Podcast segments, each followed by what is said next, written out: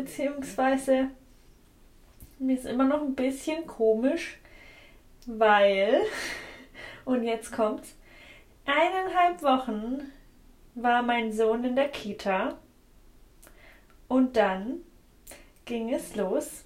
Ein Tag nach unserer letzten Aufnahme hat er auf einmal das Wahnsinnsspucken angefangen. Und später hat er natürlich noch Durchfall, weil er natürlich Magen-Darm von der Kita nach Hause gebracht hat. Und nachdem er dann auch die ganze Zeit eigentlich hauptsächlich auf mich drauf sich erbrochen hat, war es natürlich vorauszusehen, dass ich auch Magen-Darm bekommen habe. Und dann letztendlich auch noch die Oma. Nur der Papa hat irgendwie, der hat gemeint, ihm geht's schlecht, aber er musste sich zumindest nicht erbrechen und er hatte keinen Durchfall, also ihm ging es auf jeden Fall besser als uns. Und ja, wir waren also quasi dann eine ganze Woche außer Gefecht gesetzt jetzt.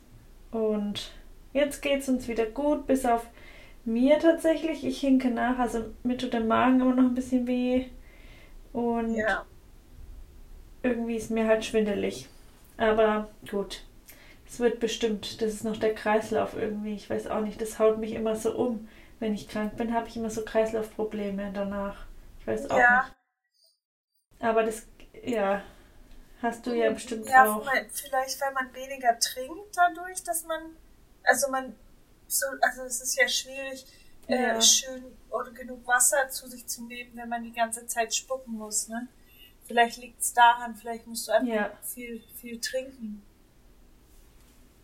Ja. Und der Körper braucht vielleicht einfach ein bisschen länger, um gescheit zu heilen. Ja. Aber das ist, ähm, ich das weiß, also als das passiert ist, hat die Juli uns ähm, quasi angerufen und hat gefragt, ob sie ob was, ja, klar. Ähm, ob sie zum Arzt gehen sollen oder so. Weil das war jetzt tatsächlich das erste Mal, dass er gespuckt ja. hat oder Durchfall oder sowas hatte. Davor hatte er immer nur Fieber, ne? Ja. Ja. Und Schnupfen halt. Fieber, Schnupfen. Ja. Das ist halt immer ein bisschen, das ist immer ein bisschen gruselig, wenn die Spucken anfangen. Ich finde, ähm, Ja, vor allem, weil das so richtiges Spucken war. Halt schon so richtig. Ja also er, hat, er ist auch halb erstickt dabei. Also wirklich, er hatte Probleme damit, weil er das nicht verstanden hat, weil er dann auch sich reingesteigert hat. Er hat Panik bekommen, hat geschrien und das hilft natürlich beim Spucken nicht, ne? Nee. Und dann, ich meine, ich als Erwachsener selber finde, dass es irgendwie, also dass es recht schnell irgendwie blöd in den Weg kommt zum Atmen. Und wenn du dann halt auch noch Panik hast und schreist, ist es nicht förderlich. Ja. Nee, auf keinen Fall. Und ich denke, das ist halt auch so eine stressige Art, krank zu sein. Ne? Du musst halt dann überall, ähm, also wir tun immer überall Handtücher hinlegen, dass man halt hoffentlich ja. nicht so viel waschen muss. Weil wenn die kleinen ja. Kinder, wenn die spucken, die spucken nicht so wie Erwachsene, die gehen nicht dann erstmal aufs Klo und spucken, sondern die spucken nee. halt von einer Sekunde halt, auf die kommt. andere auf einmal los. Und du weißt halt nie. Ja, ich glaube auch nicht, dass das, dass er vorher so gemerkt hat, dass es ihm schlecht geht, weil der war quiekfidel und auf einmal. Boah. Ja, das ist bei meinen Kindern auch so. Ich glaube, der hat es selber nicht gecheckt. Das ist bei meinen Kindern auch so. Ich meine, jetzt der Älteste ist jetzt schon langsam an dem Zeitpunkt angekommen, wo er sagt, mein Bauch tut weh oder so, ne, davor. Obwohl der mittlere Sohn hat das, ja. das letzte Mal auch, als er gespuckt hat, hat er auch davor gesagt, sein Bauch tut weh. Und manchmal, manchmal ist es einfach nur, weil sie aufs Klo gehen müssen. Aber man weiß halt nicht, ne? Und deswegen, ja. wenn sie zu mir kommen und sagen, sie, ihr Bauch tut weh, sage ich erstmal, versuch mal aufs Klo zu gehen. Und dann schauen wir weiter. Und meistens hilft es dann. Aber ja, bei kleinen Kindern ja. ist es echt schwierig, weil die einfach nicht so ganz checken, dass es, ähm, was überhaupt passiert, ne? Ja. Ja, wir haben halt auch festgestellt, weil Jana und Paul haben dann eben gesagt, setz ihn in die Wanne. Ja. Das haben wir auch gemacht. Und dann haben wir halt, dadurch, dass er ja öfters gespuckt hat, haben wir ihn dann öfter gebadet und immer wieder neu angezogen. Und dann haben wir irgendwann kapiert, das ist totaler Quatsch, weil da musst du ihn ständig wieder ausziehen. Ja. Und dann haben wir ihn letztendlich einfach auf mir liegend gehabt. Ich war quasi auch oberkörperfrei bis auf den BH. Er war nur mit Windel und dann hat er einfach immer auf mich drauf gespuckt und mein BH hat's aufgefangen. Das ist total eklig, aber das war die, die sauberste Art und Weise, weil dann musste nur ich mich sauber machen und ihn so ein bisschen. Und wir mussten nicht ständig, also unter uns war natürlich ein Handtuch auch, ähm, wir mussten nicht ständig alles wieder aus, also mich inklusive mir, ausziehen, neu anziehen. Wir haben einfach gewartet, bis es besser wurde und dann haben wir ihm was angezogen wieder. Und ich mir auch. Ja. Es ist auf ah. jeden Fall immer ein Stress, wenn die das Spucken anfangen. Ja. Wir hatten auch in unserem alten Haus das Problem, dass wir kein Bad hatten bei den Schlafzimmern, weil die Schlafzimmer waren oben und unten drunter war das Bad mit Wohnzimmer. Das heißt, jedes Mal, wenn wir da, äh, wenn die oben gespuckt haben, konnten wir nicht schnell mit denen zum Bad laufen und sie abwaschen. Deswegen, wenn wir dann wussten, dass sie spucken müssen, haben wir dann immer unten im Wohnzimmer geschlafen, auf der Couch, damit, ja. damit wenn sie dann spucken, dass man schnell ins Bad gehen kann, wenigstens, ne? Weil das ist nämlich auch noch so eine Sache. Ja. Ah. Ja, das ist immer nicht so schön, wenn die krank sind. Aber meistens geht's ja immer ganz gut eigentlich weg, ne? Hat ja jetzt auch ganz gut bei ihm geklappt, oder? Ja, also wir haben tatsächlich dann, also Jana und Paul, also Paul ist Janas Mann, wir erwähnen immer den Paul, ähm, für alle, die vielleicht neu einschalten. Ähm, wir haben dann tatsächlich ihm nachts nur mit kleinen Löffeln Wasser gegeben. Er wollte nämlich immer weiter trinken, was aber das Doofe ist, weil er das ja dann immer wieder ausspuckt und dann haben wir das auch nochmal nachgelesen. Also ihr habt es ja auch gesagt. Lieber eher langsam und nicht so viel, weil es ist schlimmer für das Kind. Wenn das Kind ständig weiter spuckt, verliert es immer mehr quasi. Ähm, so wenn man ihm langsam in Stückchen Schluck für Schluck Wasser gibt, hat es mehr davon, muss sich nicht übergeben und dann bleibt es auch drin. Er hat aber total ähm, verlangt nach Wasser natürlich und auch nach der Brust und da, das ist halt schwierig. Also Brust habe ich ihm dann erstmal nicht gegeben, weil da kann ich ihn halt schlecht kontrollieren, wie viel er trinkt. Und erst morgens habe ich ihm dann die Brust wieder gegeben. Ganz kurz aber nur und auch ein bisschen mehr Wasser und dann Stück für Stück mehr Wasser. Und er hat dann auch zum Glück den ganzen Tag kein Essen verlangt. Also er hat überhaupt kein, An überhaupt kein Anzeichen gemacht, dass er essen möchte.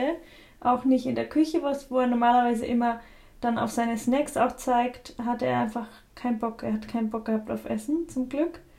Er wollte halt immer trinken, aber das hat er dann auch gut vertragen, gut. zum Glück. Ja, meine ja. Kinder machen das auch, dass sie meinen, sie müssen dann gleich trinken und essen, wenn sie gerade gespuckt haben. Und das ist dann irgendwie immer das schwierigste Teil daran, ist sie davon abzuhalten, was zu essen oder was zu trinken. Gut, dein Sohn wollte jetzt nur was trinken, ne? aber es ist beides blöd, weil wenn der Magen mhm. ähm, so upset ist, mhm. dann sollte man nicht gleich danach essen und trinken bringt nichts, deswegen. Ja. Ja. ja.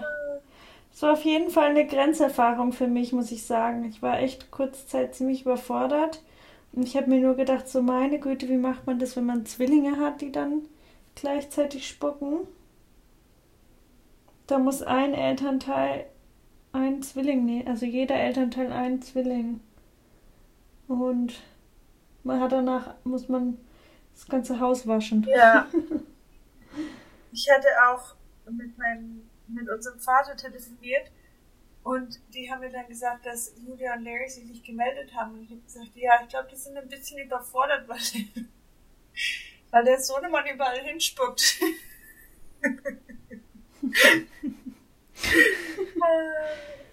ja.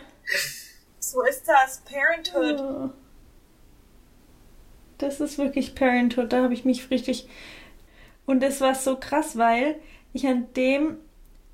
Wir waren, also die letzten Wochen waren echt viel, ne? Und auch wieder wenig Schlaf, weil er auch noch zahnt und immer so schlechte Nächte hat. Und ich hatte mich so auf einen entspannten Sonntag gefreut. Und dann, es war, wäre mein Sonntag zum Ausschlafen gewesen. Der wechseln uns am Wochenende immer ab, wer ausschlafen darf, an welchem Tag. Und dann geht es Samstagabend los und dann war klar, die Nacht wird wieder Horror und ja, so war es dann natürlich auch. Und ausschlafen ist auch nicht. Wobei, das stimmt gar nicht. Er hat, dann, er hat tatsächlich lang geschlafen. Dadurch, dass er, das stimmt, das muss ich sagen, dadurch, dass er krank war dann, hat er Sonntag viel geschlafen. Ja. Aber es war natürlich nicht so entspannt für mich, weil ihm ging es ja nicht gut. Deswegen war ich jetzt auch nicht so wirklich entspannt. Ja. Aber wie war es bei euch? Äh, ich bin zurzeit auch so müde. Ich weiß auch nicht warum. Ähm, dabei war, ich werde ja gar nicht so viel nachts geweckt, aber vielleicht durchs ständige aufs Klo gehen nachts und, und dann halt. Ja. Wie ist denn das jetzt? Wie, weil früher war das ja schon, also früher, als ihr noch in Deutschland wart, hat die Tochter euch schon nachts viel geweckt. Ist das jetzt nicht äh, mehr doch, so? Doch, sie ist schon noch nachts wach, aber es ist, es ist nicht so ein Ter Terror wie davor. Also sie ist halt dann kurz wach, sie kommt aus ihrem Zimmer gelaufen, von ihrem Bett und kommt zu mir ins Bett und ja, sie manchmal ist sie ein bisschen, ist sie ein bisschen wach und bringt Bücher mit und sonst was, wo ich mir denke, was hast denn du jetzt vor? Aber meistens schläft sie doch gut wieder ein dann. Okay. Und ist das dann nur einmal oder mehrmals in der Nacht? Meistens nur einmal in der Nacht. Und dann will sie Wasser haben, zum Beispiel, dann gebe ich ihr Wasser. Aber okay. manchmal beschwert sie sich, wenn ich mich von ihr wegdrehe. Aber ich muss mich ja immer von einer Seite auf die andere Seite drehen, weil ich kann ja nicht auf dem Rücken schlafen und sie beschwert sich, wenn ich mich von ihr wegdrehe. Süß. Ja. Was fällt dir ein? Ja, also bei uns ist eigentlich nicht so viel Neues, außer dass die Schule bald losgeht, aber das haben wir das letzte Mal schon erzählt.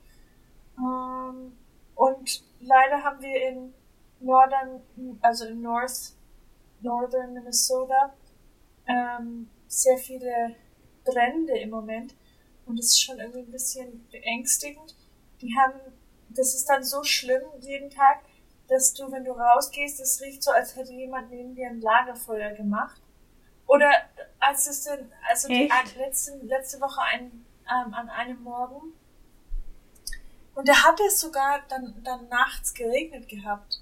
Aber es regnet im Moment einfach nicht viel hier. Und dann hatten wir, hatten wir das, war, sind wir aufgewacht und es hat so nach Rauch gerochen im Haus. Und wir haben so gedacht, was ist denn los? Weil. Krass. Du siehst es normalerweise auch im, im Himmel. Ähm, aber es hat auch im Haus gerochen, nicht nur außen, ne? Und dann haben wir geschaut, tut irgendein Nachbar irgendwas verbrennen oder was ist denn da los? Und die andere Mutter im Kindergarten hat auch gemeint, sie ist aufgewacht und hat gedacht, ihr Haus brennt, weil es so gerochen hat.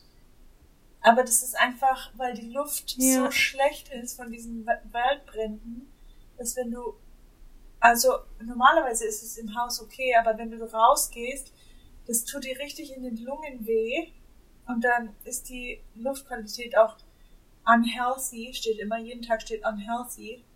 Also man soll nicht rausgehen. Mhm. Und du siehst, du siehst quasi, das ist wie Nebel, aber es ist ähm, so orangener Nebel, wo man nicht mal die Sonne oh sehen kann. Ja, das ist richtig krass. Und komischerweise haben die die Waldbrände irgendwie gar nicht unter Kontrolle. Also sie haben nichts richtig eingedämmt. Und es hat jetzt auch am Freitag ganz gut eigentlich gestern geregnet, aber irgendwie hilft es nicht viel, wenn es halt nur so ab und zu regnet, ne? Das bringt halt nicht viel. Ja. Ja, das ist schon echt kacke, diese, diese ganzen Naturkatastrophen. Ne? In Deutschland regnet es zu viel. hier regnet es gar nicht. Wir haben die Waldbrände. Meistens sind die Waldbrände von Menschen ausgelöst, ne? Aber dieses, die, der größte Waldbrand im Moment ist tatsächlich ähm, vom Blitz ausgelöst worden. Das heißt, es waren gar keine Menschen. Krass. Also das kann halt immer passieren, ne? Was könnt ihr jetzt machen? Also bei euch ist es, oder wie weit weg ist es? Muss man sich da überhaupt Sorgen machen? Ähm, es ist noch weit genug weg, dass es im Moment noch okay ist.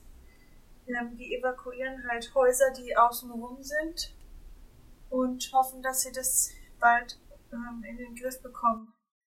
Ähm, ich weiß gar nicht, was man da machen muss. Ich glaube, Man ev evakuiert wahrscheinlich auch wegen der Vergiftung ja. von der Luft her, ne? Ja. ja, zum Beispiel Split Rock Lighthouse ist zu. Man kann, das ist das, dieser Leuchtturm, wo wir hingefahren sind, an der Küste von ähm, Lake Superior entlang. Das ist eigentlich ein total schöner Ort. Das ist zu, zum Beispiel wegen der Luft. Weil die Luft so schlecht ist, dass sie, ähm, dass keiner besuchen darf. Ja, also ja. ist schon echt interessant. Schauen wir mal, wie es weitergeht, ne? Ich glaube, so viel ja. kannst du da wirklich nicht machen. Du kannst zwar deinen Rasen ums Haus drum wässern, aber wenn der, wenn der Brand kommt, das hilft nicht viel. Ich glaube, da kannst du nicht viel machen. Du kannst einfach nur hoffen, dass es nicht ja. äh, zu nah zu deinem Haus kommt. Mehr kannst du eigentlich nicht machen. Ja. Also natürlich sagen die, man soll nicht Holz stapeln beim Haus und so, aber ich meine, wenn da so ein riesen Brand kommt, dann ist es, glaube ich, wurscht. Also, ja. ich meine? also, ja. Da, und wenn man keinen anderen Platz hat, Holz zu äh, lagern, dann was macht man dann? also, ja, ich weiß nicht. Es ist auf jeden Fall spannend. Ja. We'll keep you updated. wow, spannend. Die Naturkatastrophen in den USA, die es so gibt. Also ich meine, gut, Waldbrände gibt es natürlich überall, aber ihr habt ja noch mehr so ähm, aufkommende Naturkatastrophen, die wir in Deutschland jetzt nicht so kennen. Deutschland ist ähm, so ein bisschen privileged in der Hinsicht.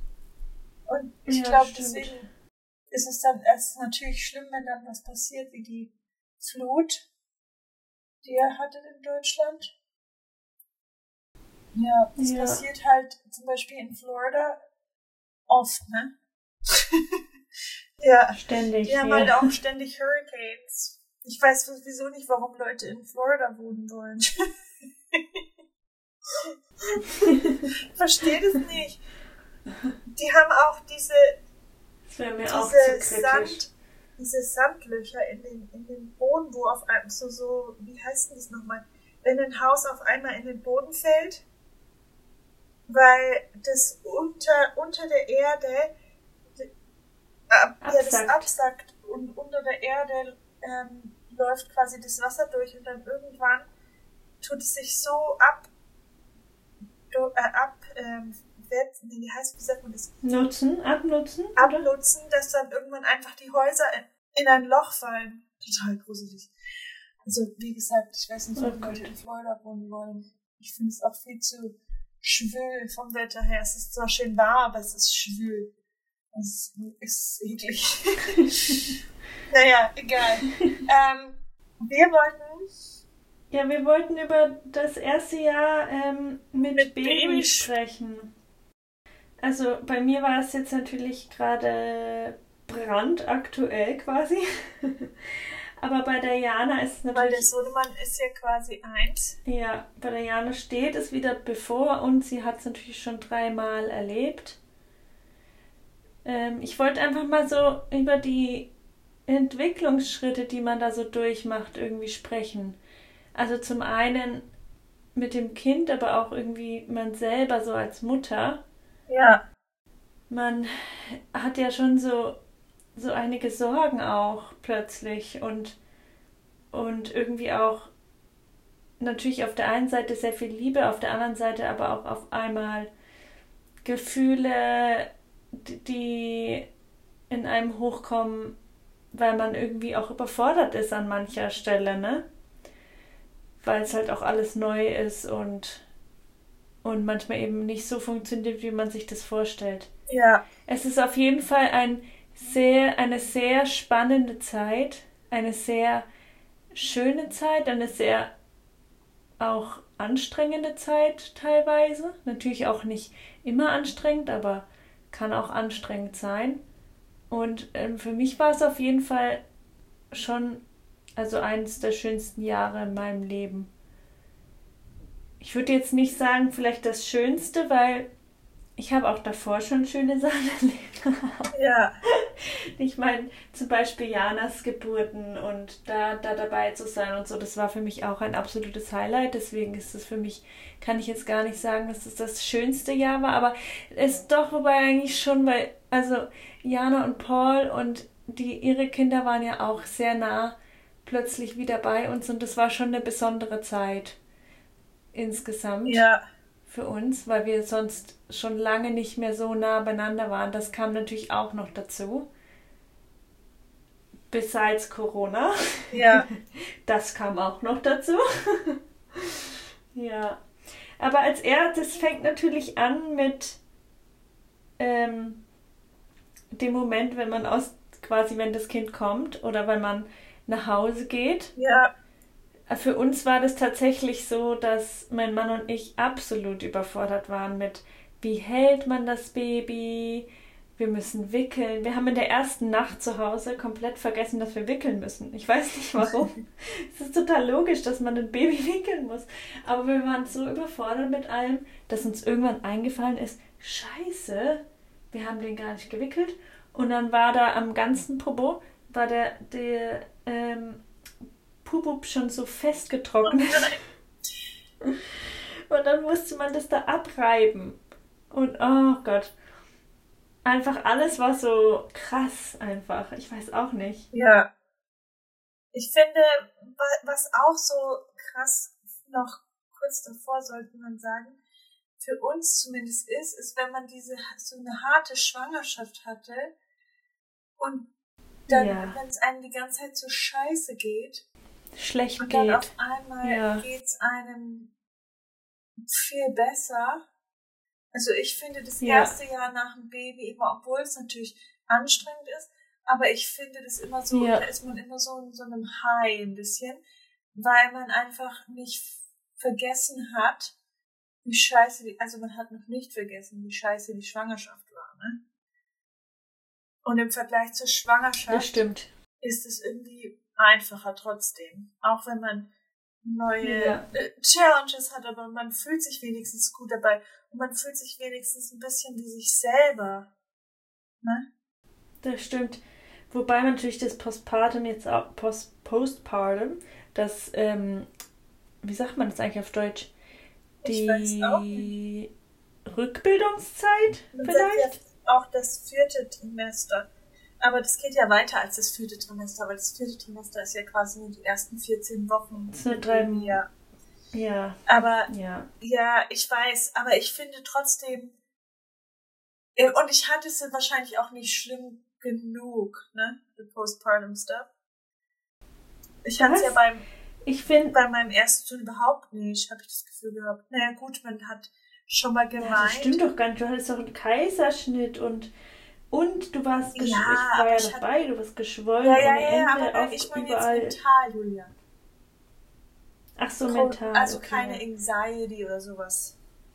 Ich hatte keine Panikattacken, ja, aber ich hatte keine Depressionen, darum geht's mir, ne? Deswegen, ja, ja. ich finde, das Postpartum beschäftigt hat uns zumindest, weil wir eben auch von der Schwangerschaft auch sehr mitgenommen sind. Also bei uns ist es zumindest so, dass es uns schon auch sehr beschäftigt. Ähm, es geht natürlich nicht jedem so. Es gibt auch Frauen, denen geht es ganz schnell wieder gut. Aber ich muss sagen, dass es bei mir schon lange gedauert hat, bis ich mich wieder ganz normal gefühlt habe. Also eigentlich schon wirklich das ganze Jahr, wenn ich ehrlich bin. Also erst nach dem Jahr habe ich mich wieder so komplett normal gefühlt. Und ich meine, ich stille immer noch, also das ist natürlich immer noch nicht, die Brust ist immer noch nicht quasi im abgestilltem Zustand, der ja dann auch nicht mehr so ist wie vorher, aber ich ich meine einfach so auch vom Beckenboden und auch vom Körpergefühl her, weil ich natürlich im Vorher, vor der Schwangerschaft viel mehr Sport gemacht habe. Und dann in der Schwangerschaft war mir so schlecht, dass ich eigentlich fast gar keinen Sport mehr gemacht habe und es ist einfach ein Unterschied wie Tag und Nacht vom, von den Muskeln her auch, ne? Man hat irgendwie komplett Muskeln verloren und dann muss man langsam wieder mit der Rückbildung anfangen nach sechs Wochen. Beziehungsweise bei mir musste, das war auch so krass bei mir, dass ich so lange offen stand. Das habe ich auch vorher noch nie gehört, dass es sowas gibt. Aber ähm, ich bin zum Frauenarzt und sie hat zu mir gesagt, oh, ja, sie stehen noch ganz schön offen. Und ich habe mir das nicht direkt nach der Geburt angeschaut untenrum, sondern nach einer Weile und habe das selber gesehen und hatte mich gewundert, wieso ist denn das so? Wieso? Also das waren safe noch so vier Zentimeter, quasi wie als wäre vier, vier Zentimeter Öffnung. Einfach offen. Ach so, aber ich meinte jetzt die Scheide. dem, was ich gesagt habe, einfach nur, wie schön es ist für jemanden, wenn es einem zumindest schon mal nicht jeden Tag schlecht geht. Das, das stimmt, das stimmt, ja. Ja, und ich habe auch genossen gleich wieder Kaffee. Weil natürlich muss man von der Geburt ja, muss natürlich nach der Geburt heilen, das ist ja klar. Aber ja. dass man einfach mal aufsteht und man muss nicht gleich spucken und man muss nicht gleich überlegen, was man jetzt isst, damit es einem nicht so flau im Magen ist. Darum geht's mir. Das ja. alleine für mich ist ja. das Allerbeste überhaupt nach der Geburt. Weil wenn man das ja, so lange das gemacht hat, dann denkt man irgendwann, das, das bleibt jetzt so für immer. Geht nicht mehr weg. Ja, das stimmt. Nee, es ist auf jeden Fall in den ersten drei Monaten, würde ich sagen, ist es erstmal ein Ankommen. Es ist erstmal, man kann auch körperlich noch nicht so viel, weil man eben sich wirklich schonen sollte. Da habe ich auch einmal ein bisschen über die Schränke geschlagen, bin zu schnell schon spazieren gegangen mit dem Baby in der Trage, was dann absolut ich im Nachhinein bereut habe, weil mir alles wehgetan hat danach. Ähm, man muss einfach wirklich langsam in den ersten drei Monaten. Man muss erstmal mit dem Baby auch zurechtkommen.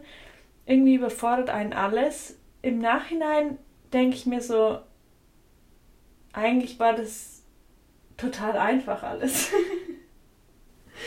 Aber man ist es halt alles neu und man, man hat auf einmal, man macht sich auch so Sorgen. Ich meine, dieses mit dem plötzlichen Kindstod, das beschäftigt mich quasi immer noch. Das weiß ich nicht, ob das auch vielleicht, ob das jeder so hat, aber wahrscheinlich haben das schon viele Mütter, dass sie ständig gucken müssen, wie es dem Kind geht. Und das ist natürlich am Anfang auch nochmal extremer, weil man irgendwie alles, das ist so krass, dass man jetzt ein Baby hat und dann guckt man die ganze Zeit, atmet, atmet es noch und ich konnte überhaupt nicht schlafen am Anfang. Also nicht, wenn das Baby geschlafen hat, so wie alle sagen, schlaf doch, wenn das Baby schläft. Ich konnte gar nicht, ich muss immer gucken, wie es dem Baby geht. Ja. Ne? Aber ich muss auch sagen, es wird einfacher, je mehr Babys man hat, wenn man sich ein bisschen selbstsicherer ja. ist, ne? Und man nicht beim ja. jedes Mal sich selber hinterfragt. Und man merkt einfach dann schon, dass die einfach am Anfang auch einfach ganz viel Ruhe brauchen und ja. Ja, ich meine, die brauchen wirklich nicht viel am Anfang, ne? Die müssen gefüttert werden, gewickelt nee. und geschlafen und that's it. Ja. Stillen. Ja. Also wenn natürlich stillen ist, wenn es klappt, stillen. Das ist halt auch, kommt natürlich drauf an, ob das äh, für, ob es funktioniert oder Deswegen nicht. Deswegen sage ich ja, gefüttert werden. Also. Ja, ja, genau. Ich, aber es war natürlich für, für mich auch und für Jana auch damals mit dem ersten Baby schon ähm, auch was, was sehr Aufregendes. Ja, also ja. es hat beim ähm, beim ersten Sohn irgendwie gar nicht richtig klappen wollen. Aber es. Aber eigentlich war das auch, das war genauso wie bei mir. Das hat halt ein paar Tage gedauert, bis es halt einfach geflutscht ist und dann ging's, ne? Und ich glaube, das ist sogar noch relativ gut, weil es gibt schon Leute, die dann wirklich auch von Anfang an irgendwie eine Stillberatung brauchen, weil und müssen es Stück für Stück aufbauen, dass es dann irgendwann funktioniert. Also von daher ist es sogar schon relativ gut bei uns gewesen. Ne? Es war schon schwierig. Teilweise ist man ein bisschen verzweifelt, aber wenn man ein paar Tage, nach, also nach einer Woche oder anderthalb, dann das geschafft hat, dann ist das eigentlich schon echt gut. Ja. Und ich weiß gar nicht mehr, wie, wie das war bei dir und dem ersten Baby, aber wir sind so nach fünf Wochen, bin ich das erste Mal alleine mit dem Baby raus. Und das war natürlich wow. Also es war eigentlich noch, eigentlich war ich, glaube ich, noch gar nicht so bereit dazu. Aber ich wollte es mir irgendwie beweisen und ich wollte irgendwie rausgehen und mich treffen mit Leuten und über die Geburt reden und einfach mal raus, ne? Aber eigentlich so im Nachhinein muss ich sagen, glaube ich, war das, war es noch gar nicht der richtige Zeitpunkt für mich. Also so richtig safe habe ich mich erst tatsächlich mit Baby, kann ich rück, rückblickend sagen, so ab dem vierten Monat erst so, sogar, glaube ich, gefühlt. Mit diesem allem, was man an alles, was man denken muss und alles, was man mitnehmen muss und alles, was passieren kann. Irgendwie, und man will nicht, dass das Kind schreit, dann macht es sich voll, dann muss man es umziehen und wickeln. Es war alles so aufregend für mich, dass ich, glaube ich, wirklich erst so ab dem vierten Monat mich richtig safe gefühlt habe. Ich weiß nicht, wie das bei dir war, Jana.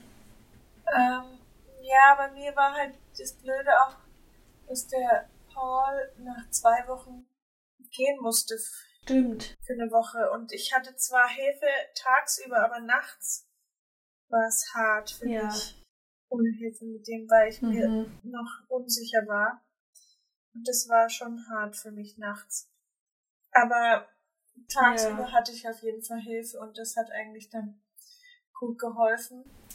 Das weiß ich noch, Jana, wie das bei, weil wir haben ja, also das war so, dass bei Janas Sohn, das äh, im Krankenhaus hatte uns eine Schwester gezeigt, wie man das Baby badet, ne? Oder wäscht. Eigentlich war es erstmal nur waschen, weil man, weil der hatte ja noch im Krankenhaus noch den ähm, Bellicocord, also die, ähm, die Nabelschnur dran. Und man soll ja dann erst baden, eigentlich, wenn die Nabelschnur abfällt. Ja oder abgefallen ist. Und dann waren wir eben bei Jana und Paul ähm, damals in der Wohnung und wollten dann eben ihn das erste Mal baden und haben alles falsch gemacht, was man falsch machen konnte. Der Raum war viel zu kalt. Wir haben ihn mitten im Raum ausgezogen, nackig, und mitten im Raum gebadet. Also im großen Raum, nicht mal im Bad. Er hat geschrien wie am Spieß. Und dann kam unsere Stieftante, ja, eben und hat uns gezeigt, wie man das richtig macht. Ne? Erstmal den Raum richtig vorher aufwärmen. Das ist halt so wichtig für Babys, ne? dass die nicht frieren. Und auf einmal hat er Baden geliebt, das weiß ich noch, Jana. Kannst du dich dran erinnern? Ja. Und wir waren so verzweifelt davor. Haben uns gewundert, warum er so schreit. Oh ja, das war so, so cool, dass er dann das Baden so mochte auf einmal. Ja. Ja, wir mussten auf jeden Fall mit unserem Sohn auch gleich. Du musst das Baby gar nicht so oft baden, ne? Du musst eigentlich nee, nicht nee. baden. Die, die, außer die haben halt einen Blowout. Das stimmt. Aber so wirklich dreckig sind die ja nicht und ihre Haut nee. ist ja total sensibel. Und ja, eigentlich genau. brauchen muss man auch aufpassen. Brauchen sie auch nicht ähm, eingecremt werden. Brauchen keine Seife, keine Creme, kein nichts und gar nichts. Eigentlich im Notfall Muttermilch drauf, wenn irgendwie was wund ist. Ich meine, wenn natürlich irgendwie ein Ausschlag oder so ist, kann man natürlich zum Arzt gehen und fragen, aber wir hatten lange wirklich, aber das war erst so dritter, zwischen dritter und neunter Monat dann eigentlich letztendlich diese Windelausschläge und da haben wir auch alles ausprobiert. Und aber ja, oder auf alles andere habe ich eigentlich nie was drauf und ich verwende immer noch eigentlich keine Seife für ihn.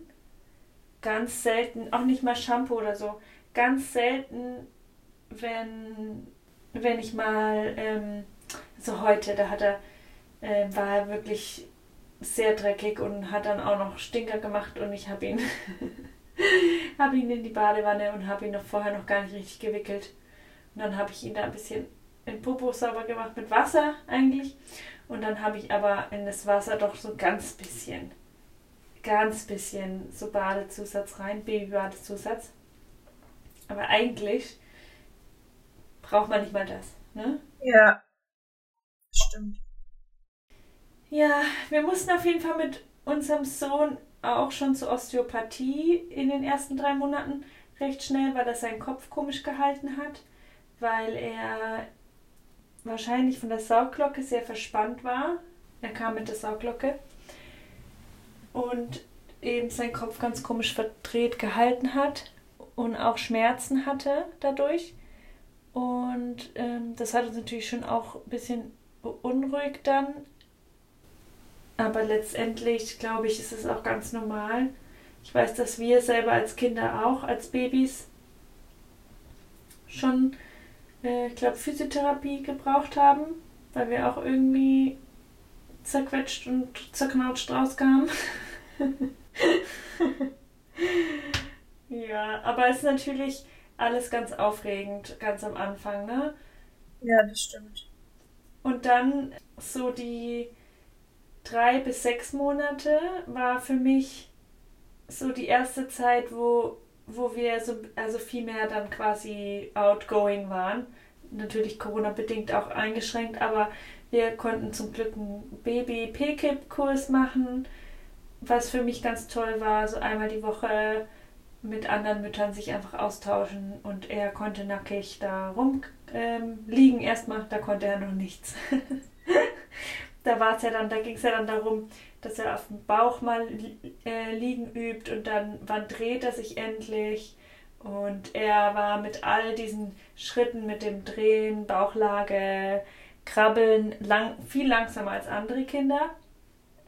Aber da macht man sich dann wirklich in dieser Zeit, wenn man denkt, ah, alle anderen liegen schon auf dem Bauch, warum liegt mein Kind nicht auf dem Bauch, macht man sich wirklich verrückt. Aber im Nachhinein muss man wirklich sagen, und sagt einem auch jeder, dass das total doof ist, sich da zu stressen und man die Kinder auch nicht da reindrängen soll. Also ich meine, klar üben ja, aber da nicht reindrängen, weil die machen das schon irgendwann.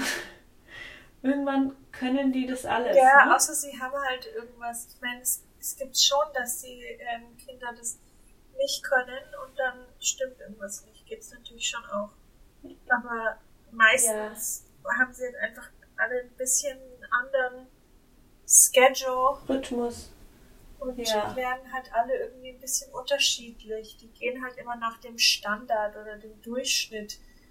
Aber der Durchschnitt ja. ist nicht unbedingt immer richtig für das jeweilige Kind, ne? Ja. Es war auf jeden Fall auch eine aufregende Zeit, drei, dritter bis sechster Monat, weil wir dann auch mit der Beikost angefangen haben. Und da haben wir auch viel ausprobiert, einfach was ihm, wie es für ihn passt. Also wir haben Baby-led Weaning ausprobiert. Am Anfang haben wir festgestellt, es überfordert ihn, weil er direkt das Würgen anfängt. Dann haben, sind wir auf Brei umgestiegen. Er hatte lange einfach überhaupt kein Interesse an Essen. Also es hat dann sich reingezogen bis in den achten, neunten Monat. Da hat er dann erstmal überhaupt angefangen zu essen. Und davor ähm, haben wir uns wahnsinnig viel Mühe und Aufwand betrieben und er hat es einfach nie gegessen. ja, aber ich habe dir auch gesagt, dass es bei meinen Kindern auch, also wenn die die Brust bekommen, haben die keinen Bock ja. auf Essen. Also das war bei uns auch so. Die essen dann wirklich erst so richtig mit einem Jahr, finde ich. Ja. Ne? Bestimmt. Davor essen sie eigentlich nicht richtig, wenn man sich überlegt. Naja, gut. Ja. Vielleicht ein bisschen, ne? Vielleicht, vielleicht sollte man sagen, ja. zehn Monate um. Aber auch dieses mit vier Monaten, das, ich, ich habe da, ich, ich habe das Gefühl, die haben überhaupt kein Interesse am Essen. Die haben eventuell Interesse, das anzufassen, aber das bedeutet nicht, dass sie checken, dass das, in, dass das was zum Essen ist, ne? Das passiert irgendwie ja. erst später. Deswegen finde ich das so krass, dass das bei anderen Leuten so früh klappt. Ja. Ja, wir, die, als jetzt die Miri bei uns war, unsere beste Freundin, die wir auch immer unseren Drilling nennen, mit ihren zwei Töchtern und ihre Tochter war dann schon fünf Monate alt. Ja. Die hat tatsächlich auch wahnsinnig, also die, es ist wirklich verrückt, wie die sich, die hat sich schon gedreht auf dem Bauch, war gefühlt, wollte immer sitzen, also die hat immer Sit-Ups gemacht, weil die sich immer hoch, die wollte dabei sein, ne, am Tisch.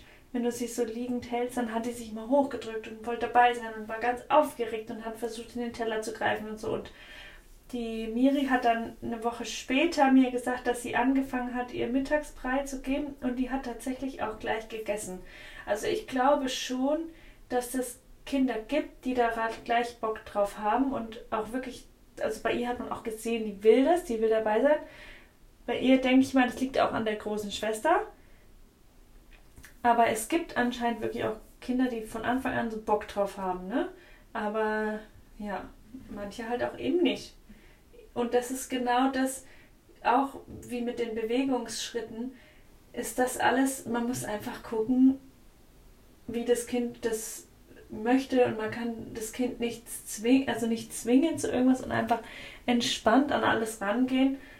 Also würde ich jetzt meinem, meinem mir selber sagen, aber das ist halt in dem Moment, wenn du drin steckst, dann machst du dich halt verrückt mit solchen Sachen, ne? Wie, wie, wie krass ich mich mit diesem Essensthema beschäftigt habe. Also von vornherein schon wahnsinnigen Kopf darüber gemacht, wie das dann wird. Und ich habe natürlich auch viele Sorgen mir ums Würgen gemacht an sich und ob die dann, ob er sich dann verschluckt und dann erstickt und keine Ahnung. Ähm, was natürlich schon auch passieren kann, also ich meine jetzt nicht, das, das Ersticken kann natürlich theoretisch auch passieren, aber ich meine, das Verschlucken passiert. Aber das Kind muss es halt auch lernen. Das Verschlucken gehört auch dazu, damit das Kind richtig schlucken lernt. Ne? Das hast du ja du dann auch immer zu mir gesagt. Ja, es gibt schon Unterschiede. Also der, ähm, unser erster Sohn hat eigentlich nicht so viele Probleme gehabt mit Essen und die Tochter auch nicht. Aber unser mittlerer Sohn, der hat schon mehrmals ähm, Sachen in der ähm, Luftröhre stecken gehabt, weil er irgendwie falsch geschluckt hat. Also wirklich. Wir mussten mehrmals ja. den ähm, Heimblick bei ihm anwenden. Also dieses, wo man das Essen so raus, wo man so auf die Lunge pressen muss, oh damit das Essen rauskommt. Schaut euch bitte dazu eine genaue Anleitung an, wie man das macht oder besucht am besten einen Baby-Erste-Hilfe-Kurs, kann ich sehr empfehlen. Ja, weil bei dem, der, der war dann auch bei der Logopädie und die haben dann auch mit ihm am Schlucken gearbeitet, weil das nämlich schon echt gruselig ist. Das war auch unterschiedlichste Sachen. Das war nicht unbedingt nur eine Art von Essen, wo er sich verschluckt hat, sondern immer was anderes mhm. auch. Einmal war es eine Karotte, einmal war es eine Wurst, einmal war es so ein, ein, asiatisches Essen. Da war irgendwie so ein, ich weiß jetzt gar nicht mehr, wie dieses, wie dieses Vegetable heißt. Es war irgendwie so rund, aber flach rund. Und eigentlich gar nicht so hart, hm. aber das hat er sich, der hat er nicht gescheit gekaut oder was weiß ich. Und es ist dann genau, hat halt perfekt quasi die Luftröhre ver, ähm, Oh Gott. Ja, das war gruselig. Also es ist bei ihm tatsächlich, also ist, normalerweise passiert es eigentlich nicht, ne? Aber bei ihm ist es tatsächlich mehrmals, mehrmals passiert. Und er hatte sogar noch, Krass. wo wir nach Deutschland gekommen sind, noch mal einmal eine Episode, wo er sich so verschluckt hat. Ähm, da war er schon drei. Stimmt. Aber seitdem hat er es jetzt ja. lange nicht mehr gemacht. Und er war von, von ähm, 1 bis 2. Wie war von 1 bis 2 schon? Nee, von 2 bis 3 war er bei der Logopädie deswegen. Und auch wegen Sprache. Ja. Weil er hinterher war. Und es war auch, da war auch mit der Sprache hinterher sein. Die haben da so eine Liste, wo die sagen, bei dem Zeitpunkt müssen die so und so viele Worte sagen. Ne? Mit zwölf Monaten sollten die ja tatsächlich schon ganz viele Worte sagen können und so. Danach sind wir halt gegangen und dann haben wir entschieden, dass wir ihn zur Logopädie ähm, schicken wollen. Hätten wir jetzt nicht unbedingt machen müssen, mhm. weil er ist, also er hat eigentlich im Grunde nichts, er war halt ein bisschen ja, vor allem ist er, später. Er ist ja auch zweisprachig erzogen, das ist natürlich auch nochmal was anderes. Ja, ne? ich weiß, aber die sagen heutzutage, sagen die, dass das zweisprachige Aufwachsen nichts damit zu tun hat. Aber ich glaube trotzdem, dass das Zweisprachige für die ein bisschen schwieriger ist, weil ich sehe es ja selber jetzt mit dem dritten Kind, die spricht auch beide Sprachen und nicht eine Sprache und dann ist es halt schwierig für andere Leute, sie zu verstehen, die nicht beide Sprachen sprechen, ne? Weil sie verwendet beide Sprachen ja. in einem Satz. Und das ist ja. halt, es ist schon ein Unterschied. Aber die hatte uns tatsächlich damals ja. gesagt, dass die heutzutage lernen, dass das zweisprachige Aufwachsen sie nicht zu sehr hin hinterher bringen sollte. Aber gut. Hm. Who knows? Ja. Aber das ist, das sind immer diese, diese Listen, bei dem, was muss ein Kind bei bis zu einem bestimmten Zeitpunkt können oder, oder wissen oder was weiß ich was.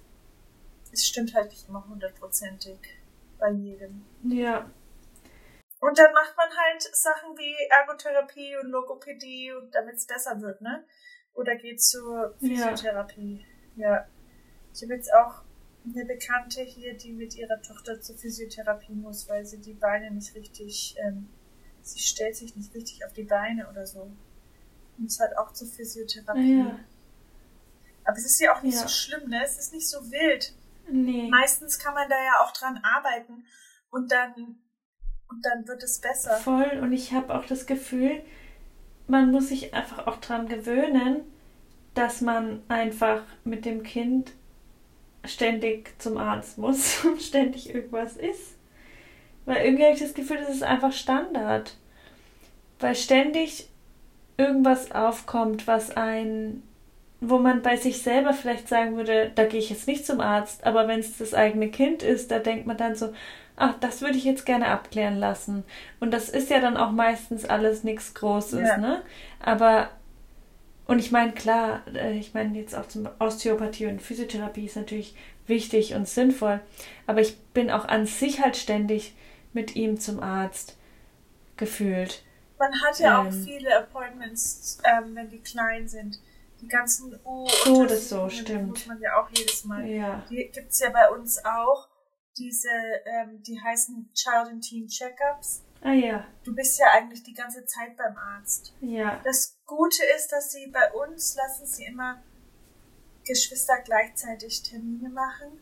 Manche Ärzte hm, machen praktisch. das nicht. Also der ähm, eine Arzt, der, der eine Kinderarzt in Deutschland zum Beispiel, da durfte man ähm, das nicht machen. Ich finde es halt echt un unpraktisch, wenn man mehrere Kinder hat und man darf die Termine nicht yeah. gleichzeitig legen, weil ja.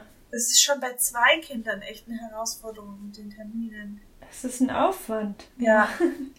Stimmt, weil dann ganzen Impfungen ja auch noch dazukommen. Ja, eben. Das ist auch so ein Thema für sich, weil da muss dann auch einfach jeder gucken, keine Ahnung, ob man sein Kind impft oder nicht, aber wir haben uns tatsächlich da auch naja, viel Gedanken zu gemacht und dann entschieden, dass wir uns keine Gedanken darüber machen wollen und uns einfach darauf verlassen wollen, was die Medizin sich dabei gedacht hat in den letzten Jahren, ähm, diese Impfungen durchzuführen für alle Kinder. Und deswegen machen wir das und beschäftigen uns tatsächlich im Nach Nachhinein und vorherein auch gar nicht so mehr damit, was jetzt geimpft wird und was das auslösen könnte und was, ja, was da für Nebenwirkungen auftreten könnten. Im Grunde. Muss halt jeder immer für sich selber entscheiden, ne? Ja, ich habe gedacht, das darf man auch selber entscheiden, aber tatsächlich darf man das in Deutschland nicht selber entscheiden, weil wir nämlich bei der, wir haben ja, der Sohnemann wäre ja jetzt, wenn wir geblieben wäre, äh, in die erste Klasse gekommen und da haben wir ein Schreiben bekommen von dem Gesundheitsamt, dass wenn die nicht genügend, aber ich weiß nicht genau, welche Impfungen genau, nach welchen Impfungen sie genau schauen, aber wenn die nicht geimpft wurden, dann schaltet sich das Jugendamt Können die nicht ein. gehen? Nein, nicht nur das. Ja. Nicht nur die können nicht so. gehen, sondern dann, dann schalten, müssen sie das Jugendamt einschalten. Oh, das ist schon ein bisschen strenger. In Krass. den USA, dann wollen sie auch die Impfungen sehen für die Schule. Ja. Aber du darfst sagen, dass du wegen so und solchen Gründen nicht geimpft wurdest. Oder so. Ja. Weil es gibt natürlich auch Kinder, wo nicht geimpft werden kann, ne? Ja. Weil sie irgendwas haben oder weil sie jetzt eine arge Reaktion hatten. Dann weiß ich nicht, wie sie das in, Deu in Deutschland regeln, wenn ein Kind nicht geimpft werden kann. Aber da Ja. gibt es wahrscheinlich schon Ausnahmen, nehme ich jetzt mal an. Aber ich finde es schon ein bisschen gruselig irgendwie, dass sie dann sagen, dass da das Jugendamt eingeschaltet wird. Findest du es nicht ein bisschen gruselig? Ich finde es ein bisschen gruselig. Doch, das ist schon, ja. Sind vielleicht, weiß ich nicht, was für Impfungen. Was- Masern Masern muss man auf ja jeden Fall. haben. Da kann man ja auch gar nicht in den Ja. Kindergarten.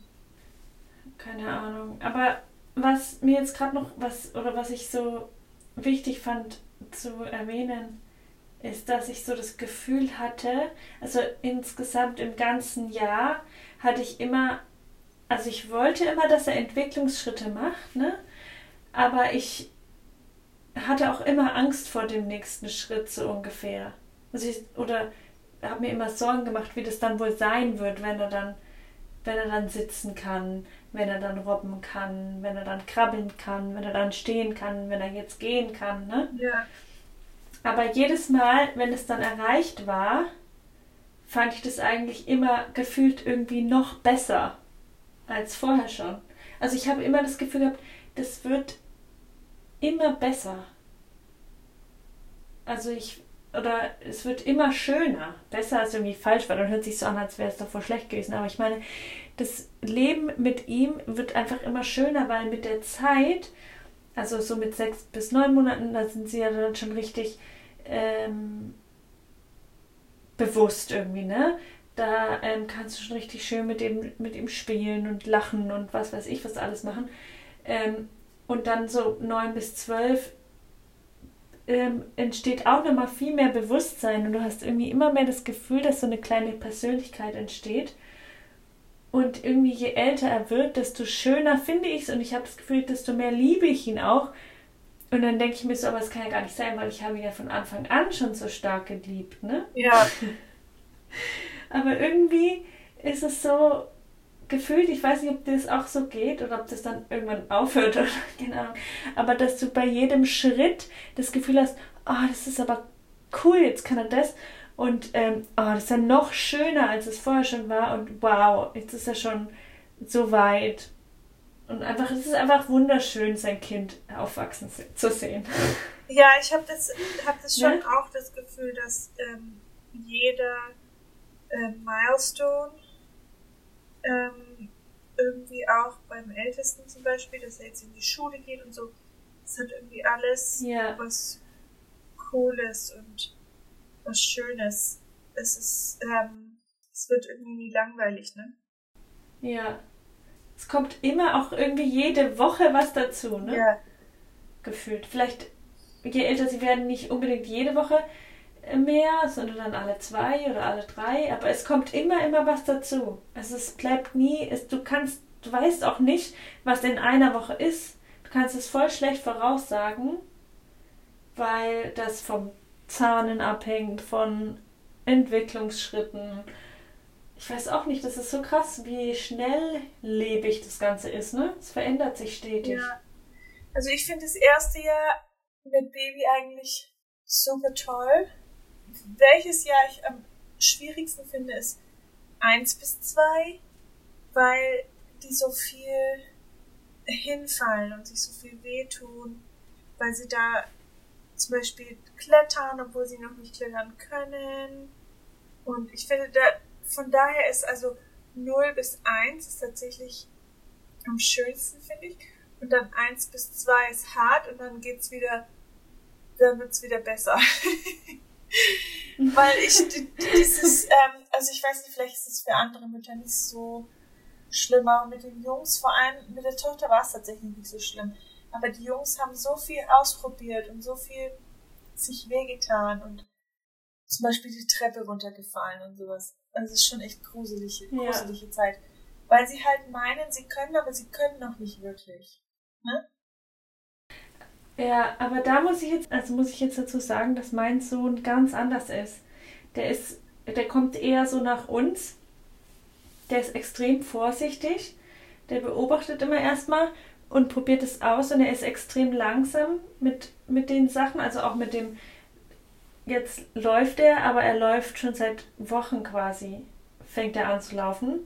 Und er ist, dadurch, dass er so langsam ist, stürzt er auch nicht so viel. Also der hat sich bisher in seinem Leben noch kaum, ist er noch kaum gestürzt, weil er da einfach nicht so eifrig ist mit sowas. Also es ist ganz krass, dass das so unterschiedlich ist, ne? Weil andere Kinder, die bluten ständig gefühlt haben, überall blaue Flecken, weil die auch alles ausprobieren. Und er ist halt eher so der Beobachter und langsam Angeher und natürlich ist er auch schon hochgeklettert auf unseren Hocker und ist dann runtergefallen, klar. Aber ähm, im Vergleich ist er einfach sehr, also viel vorsichtiger als andere. Ja, meine Kinder sind nicht vorsichtig. Die sind nicht vorsichtig, die haben keine Angst. Die sind Karacho voraus, keine ne? Angst vor nichts. Das ist doch gut eigentlich, ne? Dass ich kein, also Naja, ich meine, es ist- ist natürlich auch für dich, du musst mehr aufpassen, aber für sie selber, für ihr Selbstwertgefühl eigentlich super, dass sie keine Angst vor nichts haben. Ja, nur manchmal wäre es ein bisschen gut, wenn man, wenn man zum Beispiel jetzt auch hier, wenn wir auf der Straße mit dem Fahrrad fahren, wenn man da ein bisschen vorsichtiger wäre. Das wäre für mich echt entspannter, wenn sie einfach nicht einfach wie die Gestörten um die Ecke brettern mit ihren Fahrrädern. Um die Kurve meine ich, aber weißt du, dann, also Ja. meine Mama Herz macht halt dann immer einen kleinen Hüpfer, weil ist, wenn da ein Auto kommt zum Beispiel? Da hätte ich zum Beispiel gerne, dass sie einfach ein bisschen mehr Respekt auch haben vor den. Und das haben, haben sie auch besser gemacht nach Deutschland, weil in Deutschland muss man ja wirklich total aufpassen. Aufpassen, ja. Und da haben sie eigentlich auch ganz gut mitgemacht. Naja gut, der mittlere ist auch nicht so ganz, der ist echt so oft auf der Straße gelandet mit dem Fahrrad und das war echt eigentlich immer nur gut, weil die anderen gut aufgepasst haben. Aber du weißt halt nicht, ob der, der im Auto sitzt, ob der Ja. immer gut aufpasst. ja. Und das ist halt so eine, das ist meine Challenge, die ich habe mit meinen Kiddies. Die Tochter ist ein bisschen einfacher damit, aber sie kommt halt schon sehr nach den, die schaut sich das ab von den Brüdern und ist halt auch voll mit dabei. Ja, krass. Ja. Das ist echt, also mein Sohn echt anders. Also ich meine, das kann vielleicht noch kommen, aber ich fand es deswegen auch, also es hat mich auch ein bisschen beruhigt natürlich in den Zeiten auch vom, vom Krabbeln schon und vom, vom Stehen bis Gehen, ähm, dass er so vorsichtig ist mit allem. Aber ich wollte, weil wir jetzt, wir sind eigentlich schon fast quasi durch, ne? Aber ich wollte noch sagen, also dass ich schon auch ein paar harte Zeiten hatte in diesem Jahr, dass ich auch eine, eine Darmentzündung bekommen habe vom, vom nächtlichen Stress, wo ich dann auch erstmal nicht wusste, wie ich das wegkriege.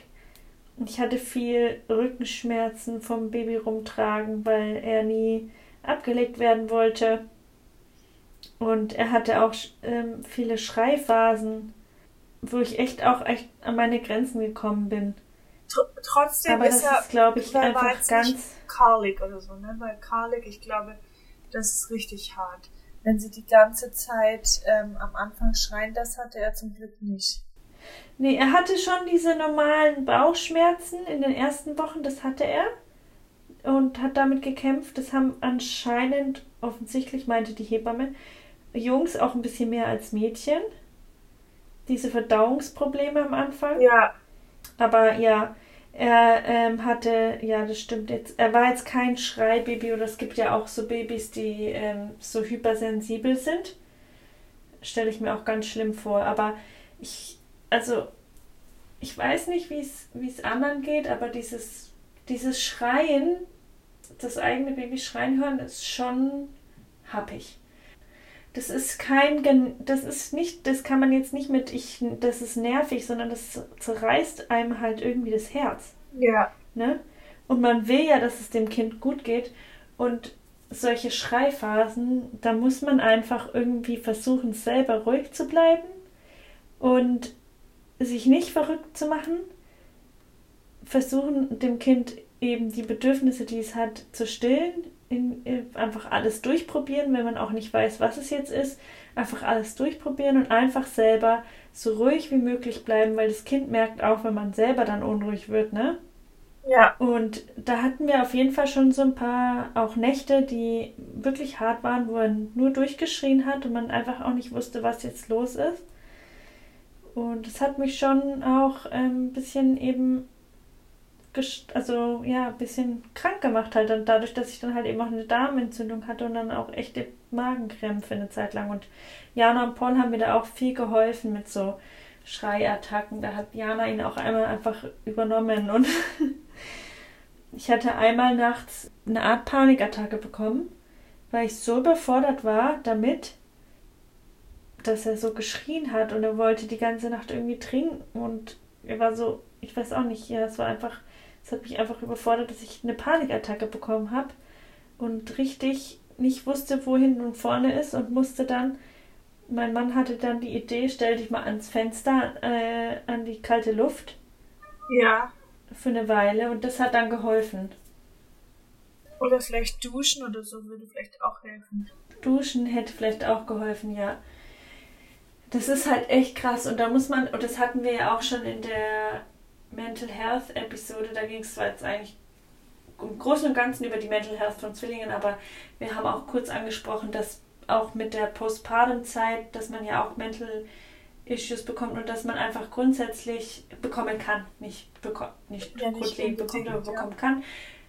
Ja, dass man aber halt einfach auf sich aufpassen muss, auch als Eltern, weil man einfach, weil auch dieses nächtliche immer wieder schreien und nächtlich immer wieder stillen und nächtlich alles Mögliche, einfach wenig Schlaf, dass man einfach auf sich achten muss, als Mutter, als Vater, als Eltern, dass es einem halt gut geht, weil nur wenn es einem selber gut geht, kann man sich auch ums Kind kümmern, ne? Ja. Und das war eigentlich ein guter Abschluss, oder Jana? Ja. Oder willst du noch was hinzufügen? Also ich, ich muss wirklich sagen, dass es, ich will es nochmal hervorheben, dass es einfacher wird, je mehr Babys man hat mit dem ersten Jahr. Und dass es aber trotzdem wirklich auch eine schöne Zeit ist, weil es einfach, es ist einfach eine wunderschöne Zeit. Ja, es ist schön. Und es ist schnell vorbei.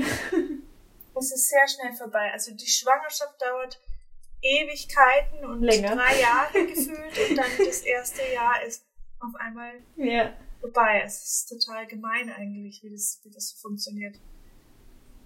Obwohl ja. ich sagen muss, bei anderen Leuten scheint die Schwangerschaft auch immer schneller zu vergehen als bei einem selber. Ja. Und wenn, ich finde es immer das Nervigste ist, wenn Leute sagen, oh, das geht jetzt aber schnell rum bei dir. Und ich denke so, ach. No.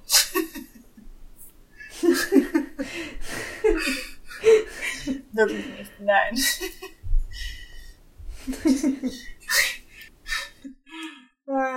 es ist eine verdammt, es ist eine verdammt lange ja. Zeit, wenn es einem schlecht geht. Ja, die nächste Folge wollen wir eigentlich mit unserer Mama aufnehmen, ne?